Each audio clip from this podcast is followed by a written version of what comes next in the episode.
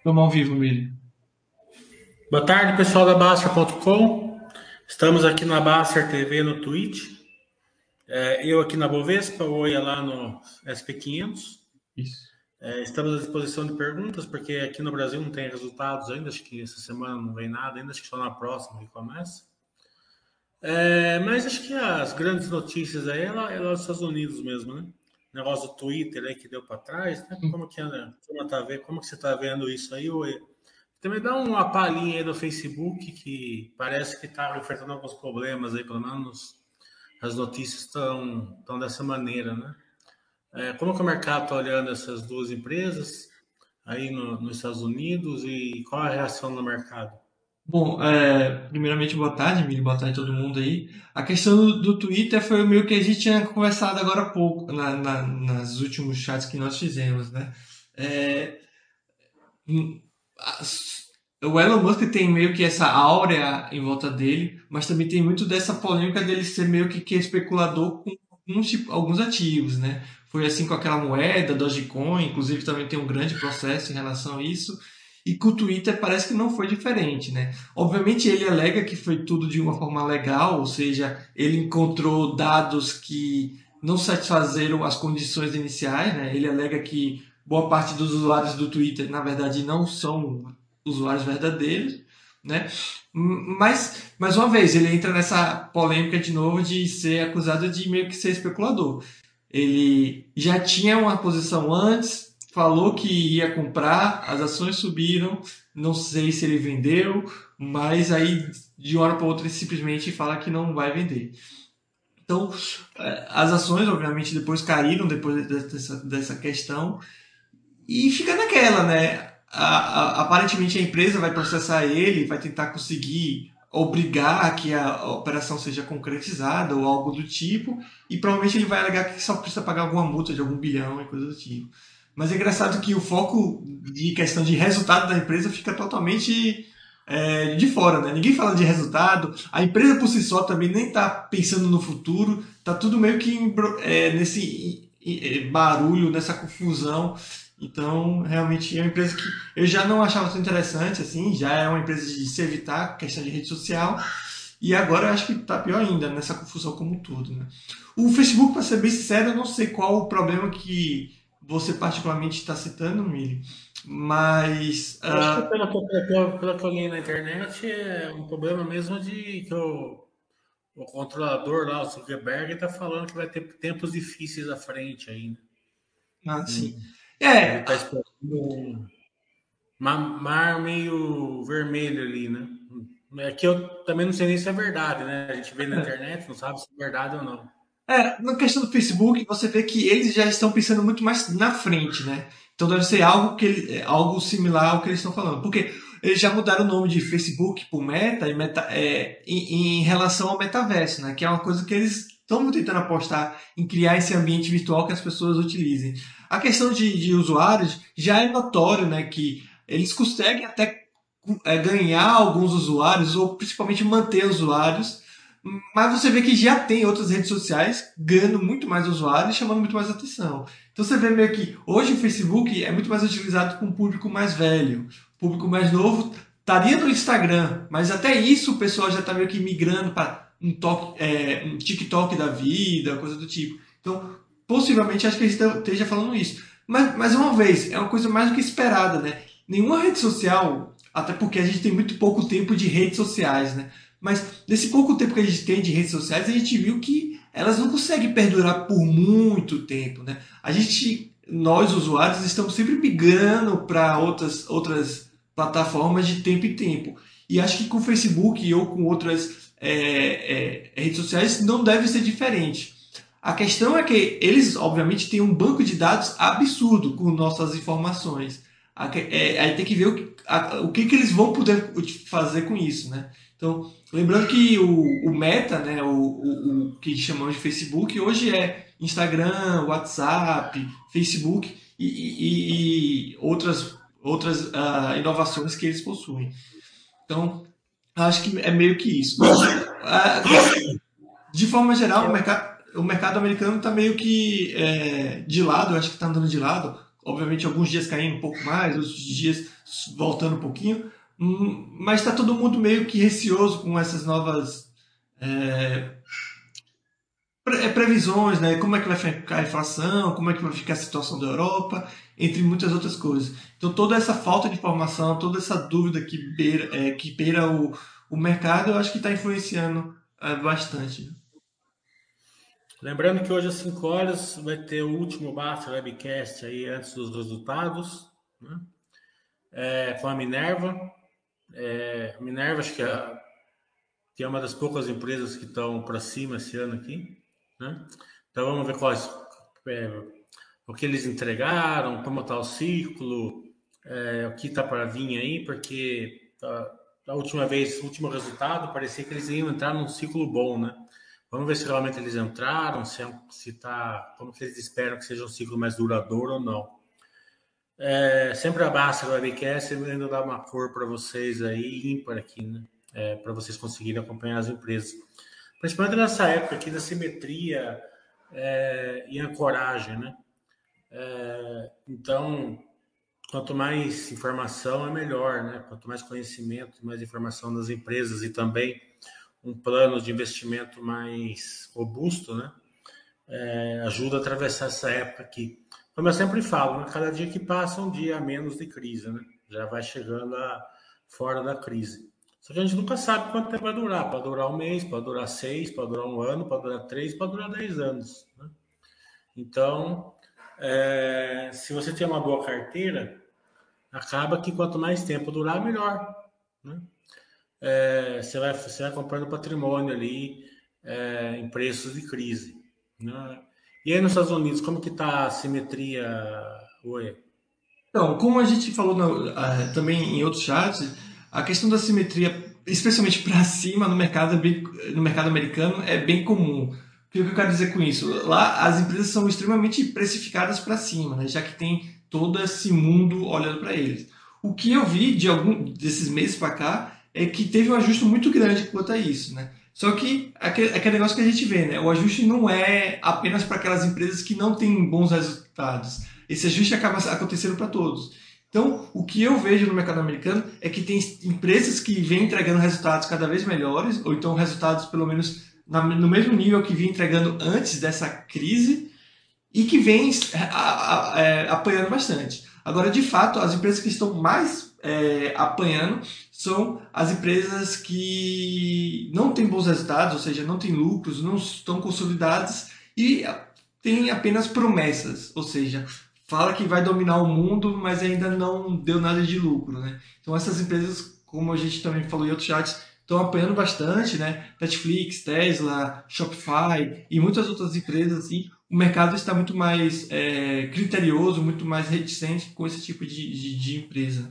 Mas assim como no Brasil, não tem, não está tendo tão é, resultados é, relevantes por agora. Teve Nike e algumas outras empresas, mas a gente está chegando no período que vão vir outros resultados e acredito que vão vir nessa linha, de bom até melhor. Né? É, aqui no Brasil, é, que a gente tem visto, né, pelo menos a, é, o que eu tenho olhado aqui, assim, que as empresas é, que estão boas, né, que são boas, né, que geram valor, elas tendem a vir resultados bons ainda, né? Não espero resultados ruins delas. Pode diminuir um pouquinho alguma coisa, mas nada é, que, que reflita a queda na cotação delas. Né? É, a gente vê economia é, pujante ainda, nem, nem sinal de recessão aqui na minha cidade está tudo lotado. Você vai em qualquer lugar, tá tudo lotado. É, construção civil está lotado, restaurante, shopping, tudo. É, mas da mesma maneira, a gente vê que justamente por estar lotado numa época de inflação alta, está aumentando a dívida das famílias, né? Então, acho que 70% das famílias são endividadas, né? Isso deve cobrar um custo em algum momento. A renda está diminuindo, né? Então, os produtos estão ficando mais caros com renda menor. Então, é sempre sinal de alerta aí para tudo quanto é lado, né? Então, tem que ser vigiado de perto, né, Oi? Sim, com certeza. E outra coisa que eu acho interessante, pelo menos que eu vejo bastante no mercado americano e acho que no Brasil aqui também, é que nesses últimos anos, que teve pandemia e tudo mais, as empresas usaram esse tempo também para reduzir bastante os seus custos, né? E otimizarem bastante os seus negócios. Então, agora que essa situação meio que melhorou, você vê que a, a, as empresas estão muito mais é, eficientes, pelo menos pelo que eu vejo. Né? Então, por exemplo, na questão da pandemia, a questão do home office, ou até mesmo a diminuição do número de funcionários, fez com que várias empresas, durante esse tempo, melhorassem bastante sua performance. E hoje eles, elas têm um custo é, muito menor do que tinha antigamente. Né? E isso vem facilitando, ajudando que os resultados venham melhores ou pelo menos em linha. Acho que no mercado brasileiro tá tendo, teve um pouco disso também, né? Não, teve bastante, mas essa questão também você tem que analisar ela, né? É, porque, que queira que não, uma empresa que diminui seus custos, né? Ela fica menor operacional muitas vezes, né? Então você vai cobrar um custo é, de, de, de excelência operacional que pode fazer a empresa ficar menos robusta, assim, né, operacionalmente e daí passa a não gerar valor. É, a empresa que só corta custo e não melhora operacional, ela não é um grande, um grande investimento. Claro. Né? Então a gente tem que, que saber identificar aquelas que conseguem cortar um pouco o custo, mas é, salvaguarda o seu, o seu lado operacional, né? daquelas que cortam o custo porque elas vão diminuindo operacionalmente e vão diminuindo o custo. Né? Então elas, ah, a gente diminuiu a nossa nossa despesa de 100 milhões para 60, mas diminuiu a receita de 1 bilhão para 600. Aí não adianta. Sim. É, é algo que a gente vê também nessas empresas de crescimento também, mais, né? Mais predominante. Porque, por exemplo, sei lá, acompanhar isso aí. É, por exemplo, a, a, Netflix corta a questão de dinheiro em produções. Obviamente, ela vai ter produções piores ou menos produções, né? Acho que é meio que isso que você está falando. O Homer está falando, sardinhamente falando, também o que está acontecendo com a SLC. Você mesmo já respondeu, né? Sardinhamento, tá? Tá acontecendo nada demais. Tá em crise, o Brasil está em crise e está caindo, né? É, a cotação, hum, a empresa continua boa. Né? Mas é, ele, ele falou da. É uma questão né? É, de poder de lucro também, né? Se uma empresa com poder de lucro alto está despencando, imagina uma que não tem grandes poder de lucro, né? Eu acho que a CLC não tem um grande poder de lucro, deixa eu ver aqui. É, mas só por curiosidade eu fui ver aqui a CLC e se for falar de uma, das, de uma empresa que está... Ah, tá caindo um pouquinho só. É, mas... então, ainda, até porque eu acho que o setor de agricultura, que é o caso da, da CLC, é um setor que está deve estar sofrendo como todos os outros, mas que está sofrendo bem menos, né? E que consegue repassar bastante desse valor, esse tipo de coisa. Mas, então... É, ela, ela não tem um grande poder de lucro, assim, é, é, ainda a CLC, né? Ela é aquela empresa que o mercado paga pela qualidade dela, né? Então ela não deixa a gordura, digamos assim. Então as empresas com poder de lucro estão despencando, imagina aquela que o mercado paga uma excelência, mais ou menos está acontecendo com a VEG, né? O mercado paga uma gordura e a gordura está menor agora. A empresa continua excelente. Nada vai se emocionar.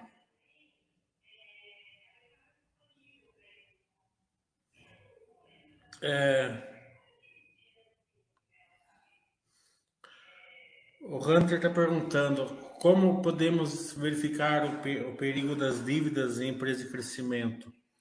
É, empresa de crescimento, as boas, certo? Elas não estão com muita dívida, aquelas que é, tão, que são realmente de crescimento que é no top line, né? As boas, né? Eu não estou vendo, até, elas estão com caixa, né? não, não tem dívida assim aparente, né? Então, como eu falei, essa época aqui é diferente, né? É, o mercado não está pagando por top line, então é, a gente vê elas caindo 80%, 70% por causa disso é, mas elas continuam é, bem dentro do, do, do, plano delas, né? Mas toda empresa top line é super muito mais arriscada, né? Não tem, não tem substância, digamos assim. Né? Sempre tem que é, o mercado tem que acreditar numa, num, numa projeção futura, né? É, mas é, o grande segredo aí você consegue identificar aquelas que têm verticais daquelas que não têm. A maioria das empresas de crescimento, elas não tinham verticais. A maioria já não eram boas, e mesmo as que eram boas, não tinham verticais. Elas vieram para com IPOs caros, assim, perto do crescimento que elas poderiam entregar. Né? É, então, as pessoas entraram, a estação despenca, sem vertical fica complicado. É, o mercado pode, pode voltar por, a pagar a projeção por elas, né? mas é difícil, né? Primeiro vai que o mercado. Porque quando entra numa crise, o mercado começa a olhar melhor as empresas. Né? Então, daí você fala assim: opa, essa aqui tá assim, né? não tem grandes verticais. Né? Então, fica mais difícil de voltar. É, as empresas de crescimento com resultado, elas têm dívida, né? Tipo a, a Movida, Vamos, né? Localiza, é, e desse tipo de empresa, porque ela é baseada basicamente como um banco, né? É, ele capta o dinheiro para emprestar o dinheiro. Essas empresas elas capitam o carro através de dívida para alugar o carro, então elas ganham pelo spread. Né? É, esse tipo de empresa, é, até o primeiro trimestre estava bem tranquilo, né? porque a, a, eles travam a dívida, né? A, os juros que eles pagam, né? eles têm a tesouraria que, que vai travando, claro que isso daí conforme vai aumentando, é, eles vão aumentando esse travamento, mas de uma maneira eles travam. É, os carros, os caminhões com o preço mais para cima, é, eles, eles protegem essa, essa inflação. Né? É, nesse caso, você olha pela dívida líquida e EBITDA. Né? É, mas você tem que saber ajustar o balanço, né? porque esse tipo de empresa ele entrega o balanço ultrapassado já. Então você tem que saber você tem que saber ajustar esse balanço, porque senão não adianta nada também a sua análise. É, justamente porque eles têm um crescimento alto, e tem um backlog, né? Então elas, ela, praticamente eles entregam o resultado hoje que a empresa já está seis meses, um ano para frente de onde eles estão entregando o resultado. É, sem, então é, não é tão simples assim só pegar o indicador e olhar, mas é, é isso aí, é, é, esse indicador. E as empresas que é top line, né, que não tem EBITDA, não tem nada, Daí você tem que acreditar ou não que ela vai crescer. Né? É questão do fôlego da empresa, né, Mili? É, é? é, a questão do fôlego da empresa. A galera tá meio que comprando, apostando, entre aspas, até onde esse fôlego de crescimento vai, né? Então, é, respondendo um pouquinho também a pergunta do Hunter, a questão da dívida é que nessas empresas, principalmente aqui não, não ainda, ainda não entregam resultados, é muito complicado, porque a dívida em si não é um problema, mas ela pode vir a se tornar um problema, porque tudo depende do fôlego que essa empresa tem. Por exemplo, se ela tem, justamente porque a dívida líquida por EBITDA, você tem que saber o EBITDA. Se a empresa consegue aumentar esse EBITDA do mesmo jeito que aumenta essa dívida, vai estar tudo tranquilo. No momento que esse fôlego acaba e essa EBITDA, essa, essa, essa, essa receita não, não, não acompanha, aí essa dívida passa a ser um problema. Então veja que a dívida em si não é um problema, mas a questão é o fôlego dessa empresa, de até quando ela vai conseguir crescer e, e, e assim acompanhar esse endividamento caso ela tenha. Né? Então, é, pelo menos é assim que eu, que eu vejo. Não, mas é, é, é diferente um pouco, né? Porque a empresa que tem EBITDA, tipo Vamos, Movida tal, você tem que saber ajustar o balanço. Né? Começa por aí. É, senão você não consegue acompanhar. Mas aí você consegue fazer a relação. Mas essas empresas de top line, a dívida é, é cruel. A gente vê nos Estados Unidos que, que é, essas empresas estavam elas estavam se é, é, é, financiando eternamente com juros baixos, está complicadíssimo lá, né? Aqui no Brasil também temos empresas assim. Né? Mas as boas, elas não têm dívida. Por quê? Porque elas estão num modelo diferente de negócio, elas estão usando o capital do sócio para crescer. Uhum. Né? Então elas fizeram IPO, né? elas fizeram follow-ons e IPOs para usar esse capital do sócio. E como eles, eles não, não são é, empresas de grande CAPEX, né? são empresas de desenvolvimento de, de softwares e tal, é diferente da Movida, por exemplo, da Vamos, que eles têm que comprar um monte de caminhão, um monte de carro. Lá não, eles têm que desenvolver software. Então eles conseguem fazer isso com o capital do sócio.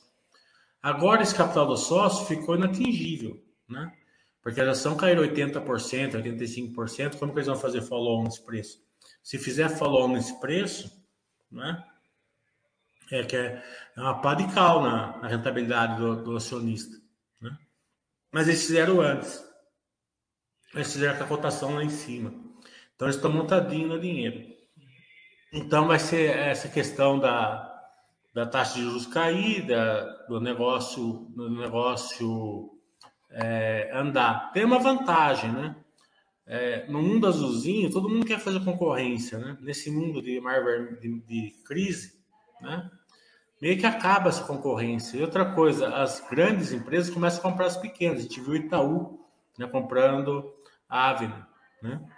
Então, é, é, vai ajudando a consolidação das empresas que se prepararam melhor.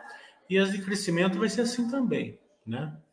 É, então, acho que é, tem a sua carteira você tem que saber bem que o Peter Lynch fala, né? Você lê, lê o Peter Lynch, ele fala, você tem que saber qual empresa é confiável, qual é de crescimento, qual é qual é pagador de dividendo, qual é disso, qual, qual tem dívida, qualquer tem aquilo lá. Então você tem que separar a sua carteira nas diversas categorias e cada uma se acompanha de uma maneira diferente.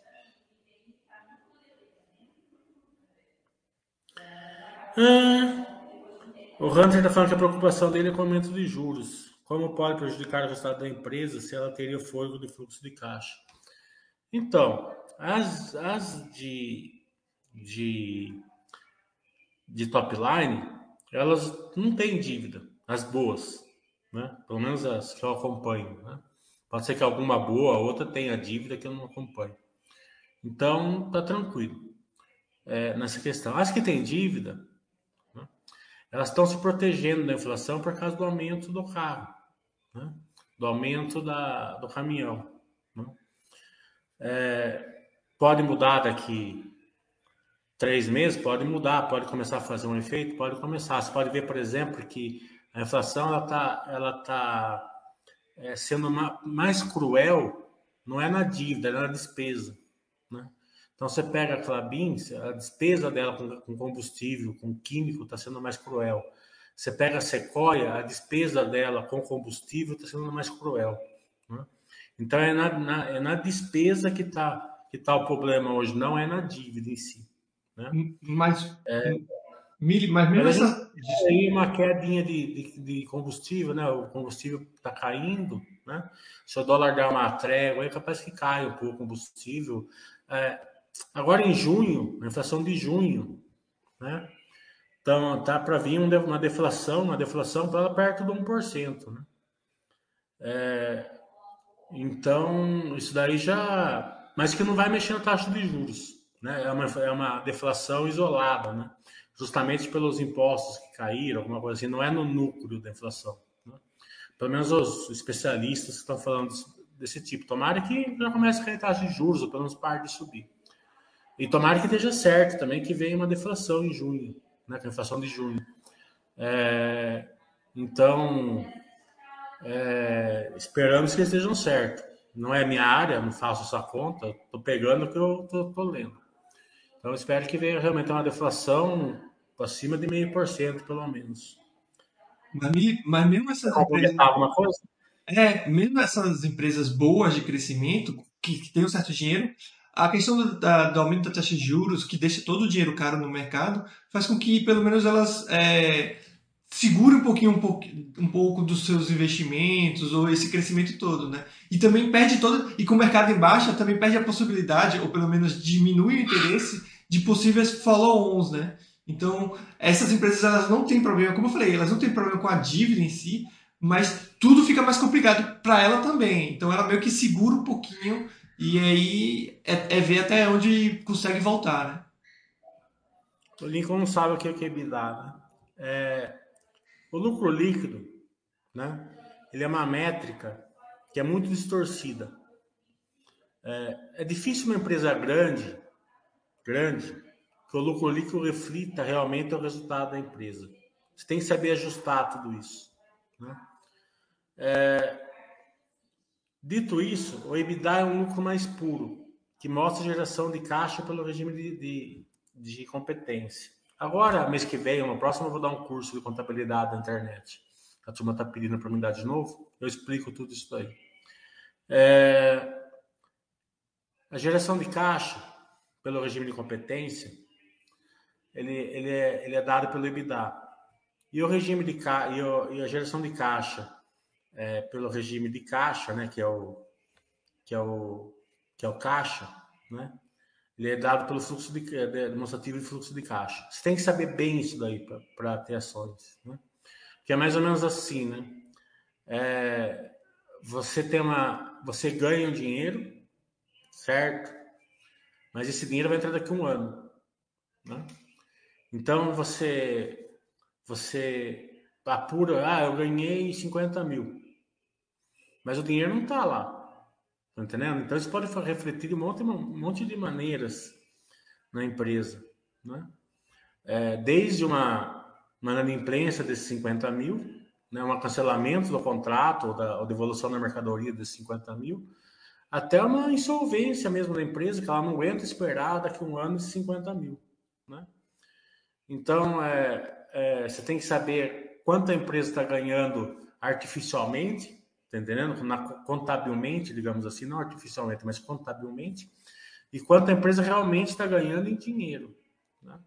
Então tem essas duas métricas aí que a gente ensina no curso lá que você tem que saber. Né?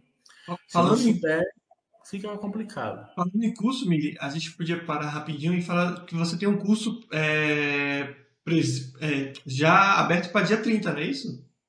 É dia 30 em São Paulo, né? A gente vai, vai fazer o, o curso de geração de valor com poder de lucro, porque é nessa época aqui o poder de lucro é importante a pessoa saber. É, fazia desde 2008 eu não via poder de lucro nas empresas, né? E, e, eu, e é importante é, você conseguir identificar a simetria da ancoragem. E o poder de lucro serve para isso. É, também a gente vai fazer a parte, toda a parte de geração de valor, né? explicar as categorias que geram valor. Depois a gente vai fazer a parte de heurísticas comportamentais, que é importante, né? você saber coragem, disponibilidade, aversão à perda, representatividade e outras. Né? É, e por último, fazer um estudo da Gerdau. Vai ser no final de julho em São Paulo, presencial. Presencial, bom, bom lembrar que isso é presencial. Né? Presencial sempre é limitado às pessoas, né? Exato. Na internet a gente ia colocando mais um aqui e tal, mas pela, pela presencial não tem jeito. Mais informações tá, tem nesse link. No... Oi? E as informações estão nesse link que eu coloquei.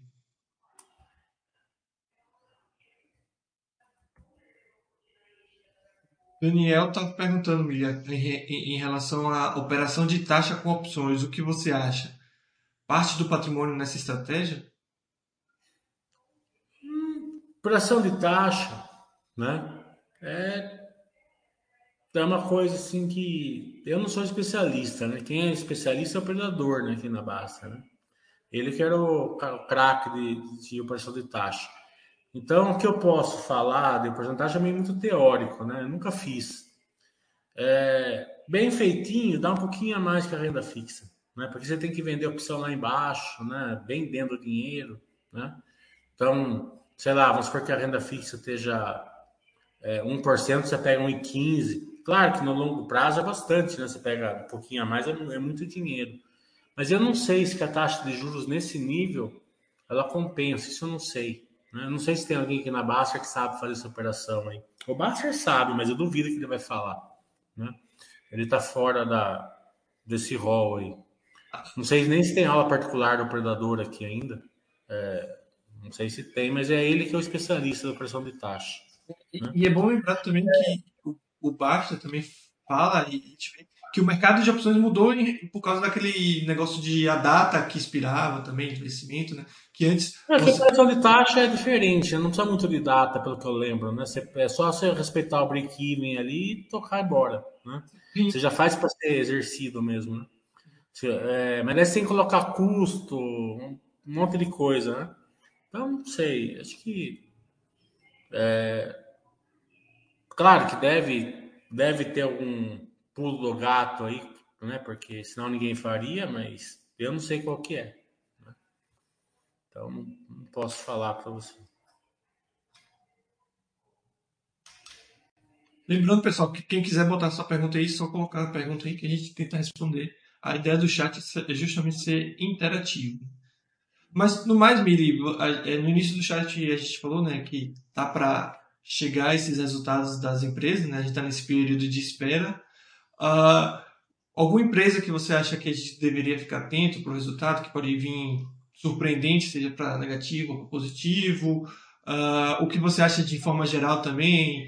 É, você acha que vai vir em linha que estava vendo, em bons resultados? A gente já vai ver um pouquinho desse, melhor um pouquinho desse reflexo da situação macroeconômica, é, porque o último resultado meio que não pegou nada desses últimos meses, né? Eu espero os dois bancos que eu, que eu acompanho, tanto Itaú como o Banco do Brasil, bons. Né? Os outros dois bancos eu não acompanho, então não sei. Né? Mas acho que não deve vir ruim também. Né? É, acho que o destaque de novo esse é o Banco do Brasil, né? esperamos. Né? Me surpreenderia muito se tivesse ruim. Né? É, as construtoras, de uma maneira geral, vão vir aí é, mais do mesmo, né? Resultados razoáveis, né? Nada de encher os olhos, mas também nada das que a gente acompanha, né? Tem, tem algumas mais dificuldades, principalmente lá embaixo da pirâmide, né? É, acredito que o destaque das construtoras aí é, vai ser aquelas mais lá em cima, no topo da pirâmide, e a Cury mais lá embaixo, acredito que está vindo bom também, por causa do Porto Maravilha lá no Rio de Janeiro, né?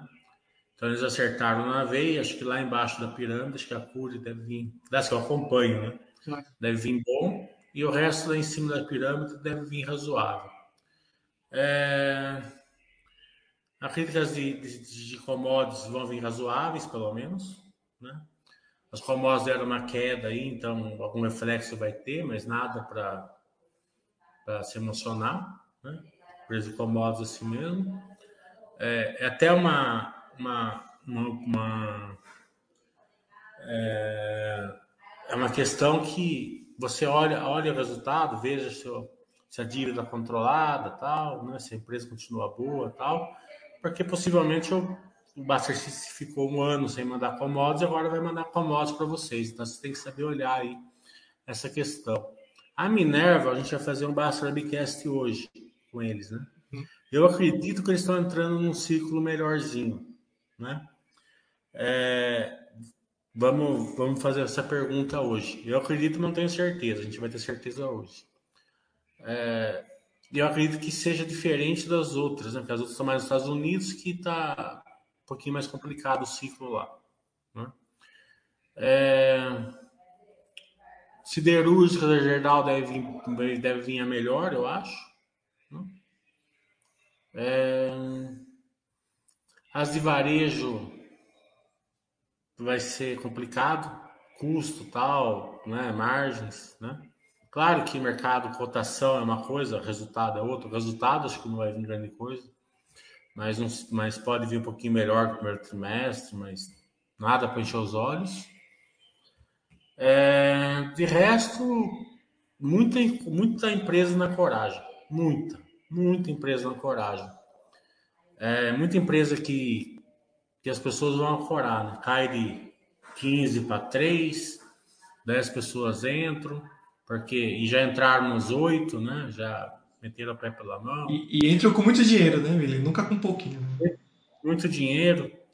É, é, muita, muita. O problema é o seguinte, né? Que a hora que você ancora e você, você entra firme no ancorar, você arrebenta com a sua carteira. Muita gente na Cielo deixou 90% da carteira em Cielo, 80% da carteira em Cielo. Né? O problema não é uma empresa cair 90%. Vai Toda a sua carteira. Né? O problema é que você trocar no meio do caminho sua carteira por, por ela. Né? É, então a ancoragem vai ser complicado para a turma nessa época aqui de crise. É, e não tenham dúvida né, que a maioria que ancorar vai vender no fundo não vai aguentar o baque. Porque uma coisa é você ancorar numa empresa, é você aportar numa empresa simétrica, né? Você chega e fala assim, né? Nossa, essa empresa está dando 20% ao ano de dividendo. Tomara que não suba nunca mais, tomara que fique ali mesmo.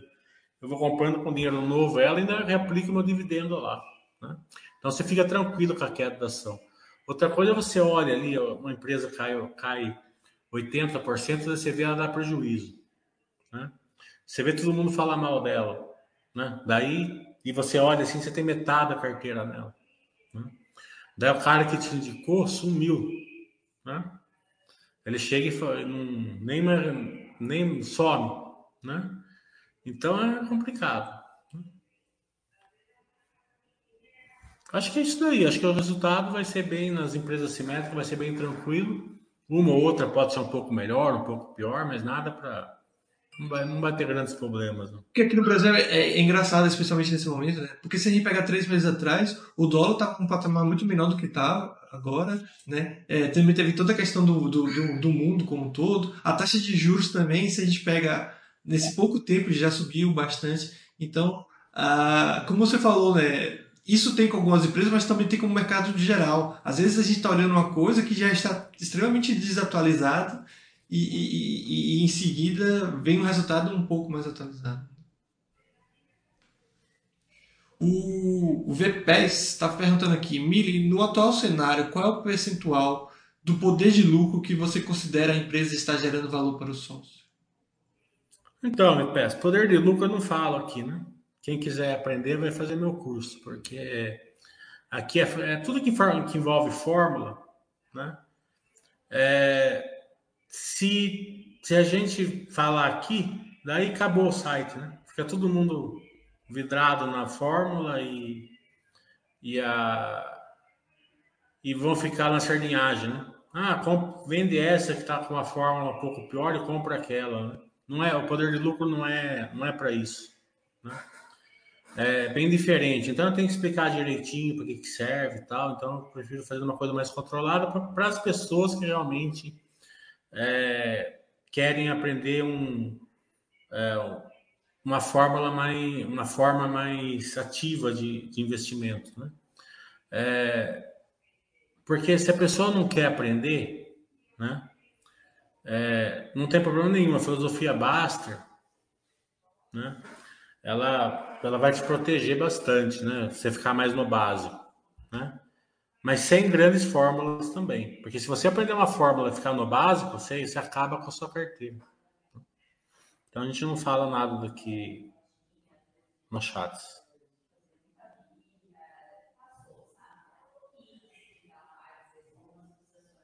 O Daniel Leite está perguntando aqui, o poder de lucro em empresas de, de commodities usa o EBITDA? Então, como eu falei, a gente não vai comentar poder de lucro aqui, tá? Mas empresa de commodities tem poder de lucro também. Mas é isso, é, é, isso eu não fiz o curso, não, não sei a forma. Daniel, você já fez meu curso em São Paulo, mas infelizmente o curso que você fez não tinha, né? Porque não existia poder de lucro nas empresas, né? Poder de lucro positivo, né? É, a última vez que a, que a Bolsa virou poder de lucro positivo foi em 2008, né? Então, agora que a gente está que nessa época que faz a diferença para quem para quem sabe usar. E é uma coisa que varia de empresa para empresa. Por isso que acho que essa, essas questões de ou percentual ou valor não são nem um pouco adequadas. Porque um, um, valor pode ser interessante para uma empresa e outra não. Os primeiros cursos que eu dava na Baster, lá em 2009, a gente dava poder de lucro. Era baseado no poder de lucro, os, os primeiros cursos que eu fiz na base. Mas depois sumiu, as empresas. Hum, ah, o mercado ficou. Porque o poder de lucro aparece numa época dessa, né? Só que a última crise, os resultados caíram também. Né? Então, a, a, empresa não ficou assimétrica. Em 2008 ficou, porque os resultados não caíram. A crise foi bem, bem curtinha, né? As ações despencaram quando deu aquela quebradeira lá nos Estados Unidos, né? Da, da Lehman Brothers tal, né? Algumas outras envergaram lá, até as computadoras grandes envergaram. Acho que a IG dá uma envergada também, né, William? Quase que foi para o saco, né? Tiveram que fazer, injetar dinheiro para todo quanto é lado lá a Grécia quebrando, acho que a Espanha também, né? vários países ali. Né? Então as ações despencaram, só que os, aqui no Brasil as empresas estavam voando.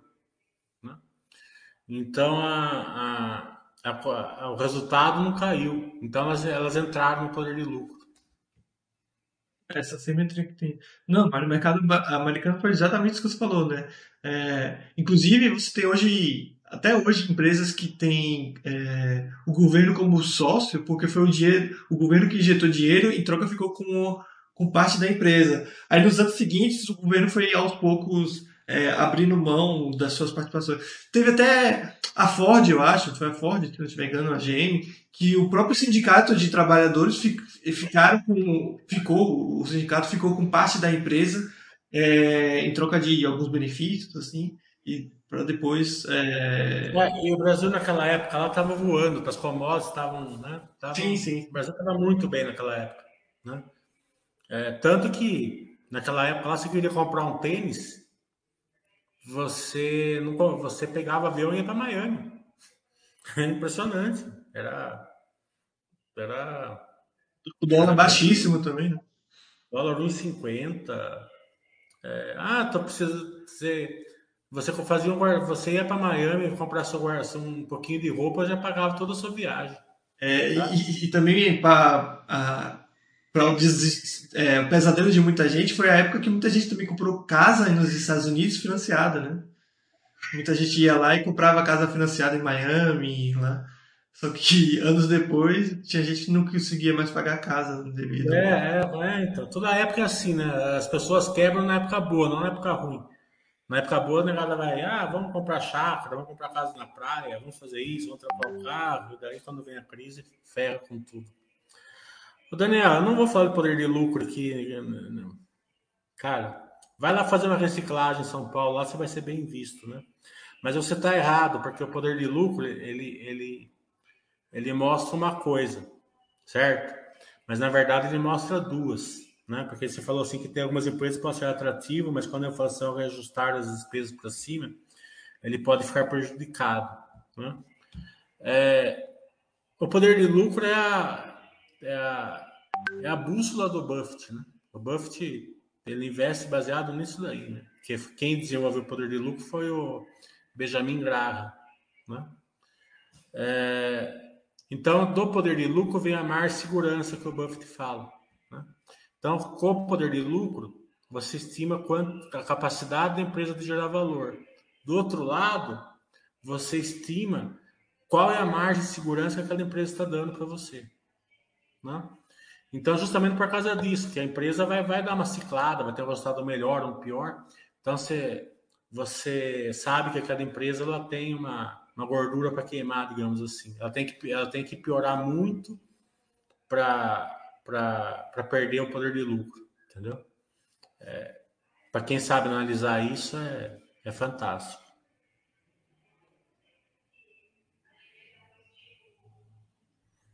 Usar café com leite, que ele não sabe o que, que é.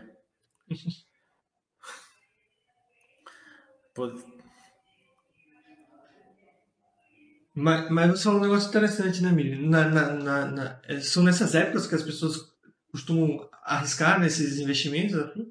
mas também é nessa época que o pessoal fica desesperado também na questão da bolsa de valores. Então, é, é, quando você falou de toda essa situação, veio à minha cabeça né, a lembrança dessa época e comprar as ações àquele preço era algo que as pessoas estavam evitando a todo custo. Né? Então, eu acho que isso serve também. Claro que hoje a gente tem uma situação, uma situação diferente, como você bem falou, que as empresas ainda não ou não estão entregando resultados ruins, estão entregando resultados bons, diferentes daquela época, mas as cotações estão caindo bastante. E nessa fica todo mundo nesse receio. É, o que a gente mais vê no post, em post no site agora é vou aumentar minha renda fixa e tudo mais. Não que não seja algo a se fazer, mas eu digo, é, se você só for investir enquanto está todo mundo eufórico em relação à Bolsa de Valores, você só vai comprar no topo, né? Porque é assim que acontece. Nessas épocas, a simetria acontece, mas o pessimismo, ele meio que fica no mercado. É, é justamente isso. Então, é, as, as empresas quebram, quebram na época boa, não tenha dúvida. Começa a fazer bobagem, né? E quando vem a época ruim, pega elas. E as pessoas também são assim, né? A pessoa começa a ganhar melhor, faz um negócio bom, começa. Né? Compra um carro caro, vai fazer uma viagem, em vez de fazer uma viagem normal, ele vai lá de primeira classe, vai isso, vai aquilo, gasta um monte compra uma casa na praia, quando vem a crise, arrebenta com o cara. Né?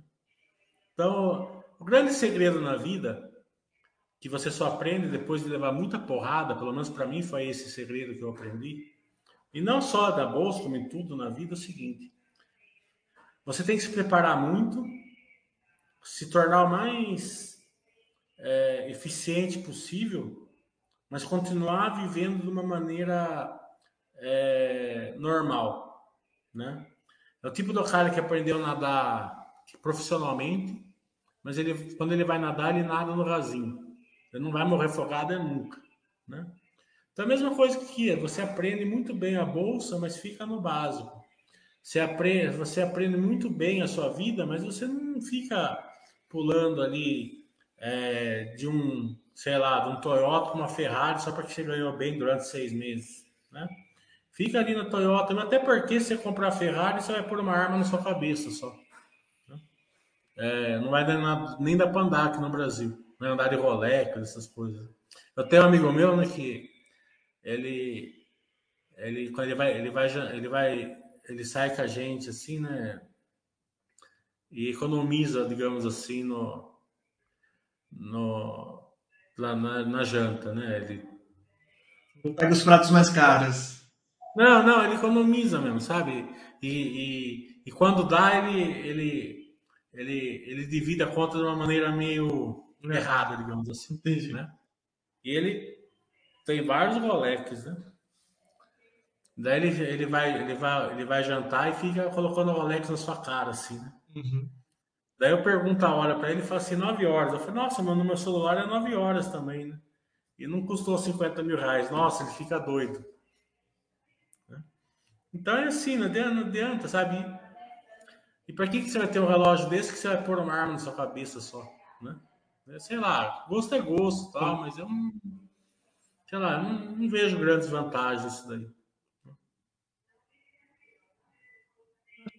É, principalmente na bolsa, é assim, você tem que aprender a nadar bem e nadar e continuar nadando rasinho. É, mas é isso, é que negócio que você falou, né? Pegando essa analogia do, do do nadador, né? É, é, aquele cara que aprende a nadar na piscina e depois vai fazer no mar, né? Algo do tipo. Ele, ele... É, o cara aprendeu a nadar, ele acha que ele sabe, ele vai nadar lá, lá no canal da Mancha. Exatamente. Só que é isso. Por que ele faz isso? Porque nadar todo dia na piscina passa a ser chato. Então, é. comprar, comprar essas ações. É isso que eu falo. Eu falo isso muito no mercado americano. Todo mundo vai investir nos Estados Unidos, quando começa a investir nos Estados Unidos. Ninguém procura as, esses cases que Peter Lynch e Warren Buffett falam, né? Esses cases chatos, às vezes empresa de energia elétrica, empresa que vende tinta, coisas que são muito fáceis de entender, que tem uma barreira de entrada grande, são lucrativas, mas que não dão aquelas porradas, que não triplicam de preço ou de tamanho em um ou dois anos. Ninguém vai atrás dessas empresas, né? Eles vão atrás do quê? Ah, a empresa acabou de surgir e vai mudar o mundo, essa empresa vai mudar aquilo. Então, tipo, o cara aprende o básico pegando aquela analogia, mas ele acha muito chato isso. Acha, ah, vou ter que esperar 20 anos para ver o resultado dessa empresa chata? Não, quero, quero algo mais arriscado. Então, esse chato às vezes traz um resultado, por ser chato, mais interessante do que essas empresas estão no hype, assim, estão na moda. Né? Bem, pessoal, o Oi precisa sair para ele voltar às 5 horas aqui para a gente fazer o Basta Webcast. Então vamos encerrar, né, Oi? Vamos, vamos, vamos sim. Pode estar Minerva. 5 é, horas tem Minerva. Lembrando mais uma vez que o Mili tem um, um, um, curso, né, dia 30 do 7, só entrar lá no site e adquirir. No mais é agradecer todo mundo que esteve presente. Obrigado aí todo mundo. E até às 5, né, Mili? Tchau, tchau, garotada. Tudo, tudo de bom.